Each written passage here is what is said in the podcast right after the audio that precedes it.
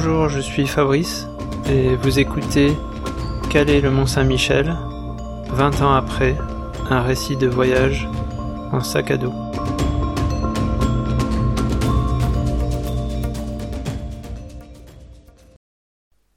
Alors en guise d'introduction, je vais me présenter brièvement. Euh, je suis Fabrice, j'ai 43 ans. Euh, et en 1998, donc euh, pile il y a 20 ans, j'ai décidé de faire un voyage à pied. Et l'objectif de ce podcast, c'est de présenter un petit peu ce voyage à partir de des carnets que j'ai écrits. Et donc voici ce que j'écrivais fin avril 1998. Après avoir fini de lire le livre de Michael Crichton, Voyage, qui fut vraiment très intéressant, j'ai ouvert il y a quelques jours le livre de Paulo Coelho, Le pèlerinage de, Jacques de Compostelle.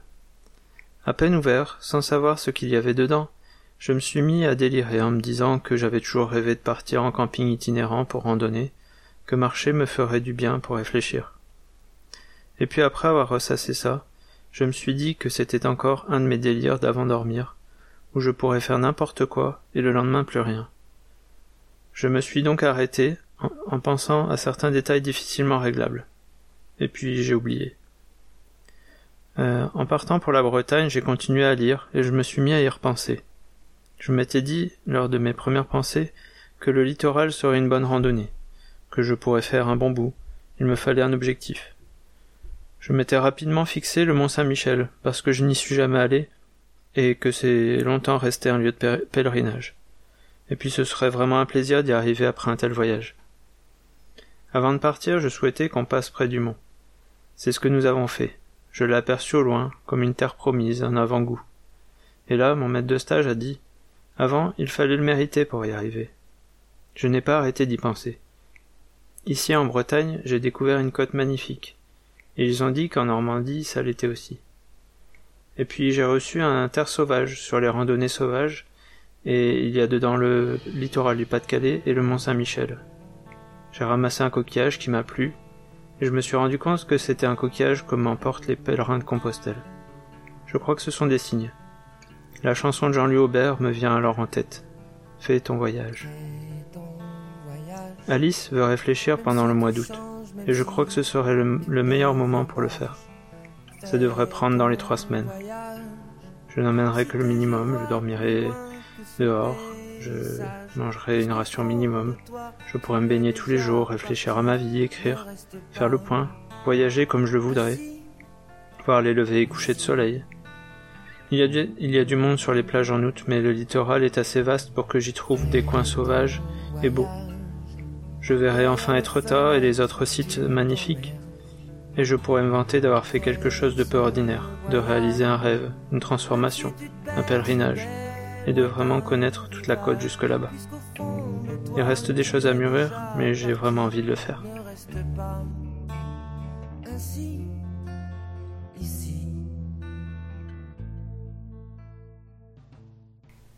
Alors voilà ce que je, ce que je disais pile il y a 20 ans J'étais en train de terminer mes études. Euh, c'était en avril et je terminais en juin. Euh, j'avais donc euh, la vie devant moi, avec en, comme perspective le, service national qui, avait encore lieu. J'avais j'avais alors trouvé un un service au conseil régional du Nord-Pas-de-Calais et euh, pendant le mois de juillet, on avait prévu avec ma copine d'alors, donc euh, je vivais depuis un an avec euh, avec une fille qui s'appelait Alice, et on, allait passer le mois de juillet avec sa mère dans les Alpes de Haute-Provence à faire de la randonnée. Et en août, elle avait décidé qu'elle voulait aller réfléchir. On était allé pendant notre voyage de fin d'études, on était allé en Tunisie et dans le désert, et elle voulait elle voulait retourner. Donc passer un mois euh, tranquille euh, à réfléchir sur sa vie, puisque elle aussi, il fallait qu'elle sache vers où se diriger. Et donc elle voulait être seule. Et moi j'avais donc un mois, un mois euh, libre à occuper. Et c'était un moment assez charnière et mes différentes lectures et ce qui arrivait à moi me m'ont poussé à, décider de, voyager comme ça pendant pendant plusieurs semaines en partant de pas loin de chez mes parents, Calais, jusqu'au Mont Saint-Michel.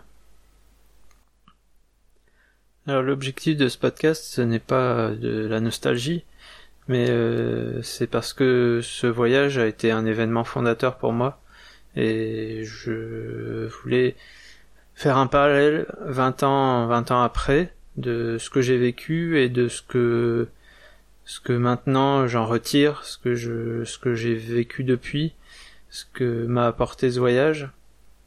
Et, euh, et vous verrez que ma vie actuelle euh, dépend, enfin, une partie des choses qui me sont arrivées euh, ont fait que, que, que j'ai cette vie actuelle maintenant. Euh, donc ça sera toujours plus ou moins le, le, même schéma. Il y aura la lecture de, de, de, mon journal et puis après je, je donnerai un petit peu mon, mon, mon point de vue 20 ans après, d'après mes souvenirs, d'après pour, pour remettre un petit peu en, en perspective par rapport à, à ce dont je me souviens et, et, pour donner un peu plus de précision et de, de contexte dans ce que j'écrivais. Donc ça sera euh, 30 épisodes, euh, puisqu'il y a, il y a ce, ce, premier numéro qui est introductif. Et puis euh, il, y a, il y a les 28 jours, de, les 28 étapes de mon, de mon voyage. Et puis je ferai peut-être une, une petite conclusion.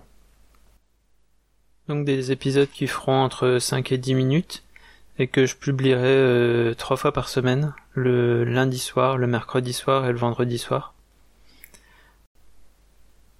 Au départ, j'avais pour projet de, publier les épisodes exactement 20 ans après, mais euh, finalement j'ai trouvé que c'était pas forcément le plus pertinent, puisque publier un épisode tous les jours pendant le mois d'août, euh, c'est pas, c'est pas, c'est pas le moment où, les gens vont être le plus là pour les écouter. Donc euh, laisser euh, trois épisodes par semaine, ça laisse un petit peu le temps d'écouter et de nous emmener donc à partir de maintenant jusqu'à peu près au mois de, au mois de juillet.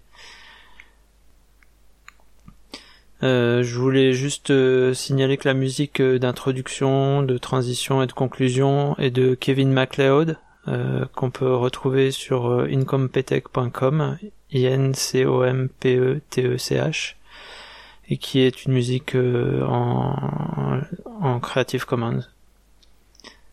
Eh bien, je vous souhaite une bonne, une bonne écoute et à bientôt pour la prochaine, la première étape.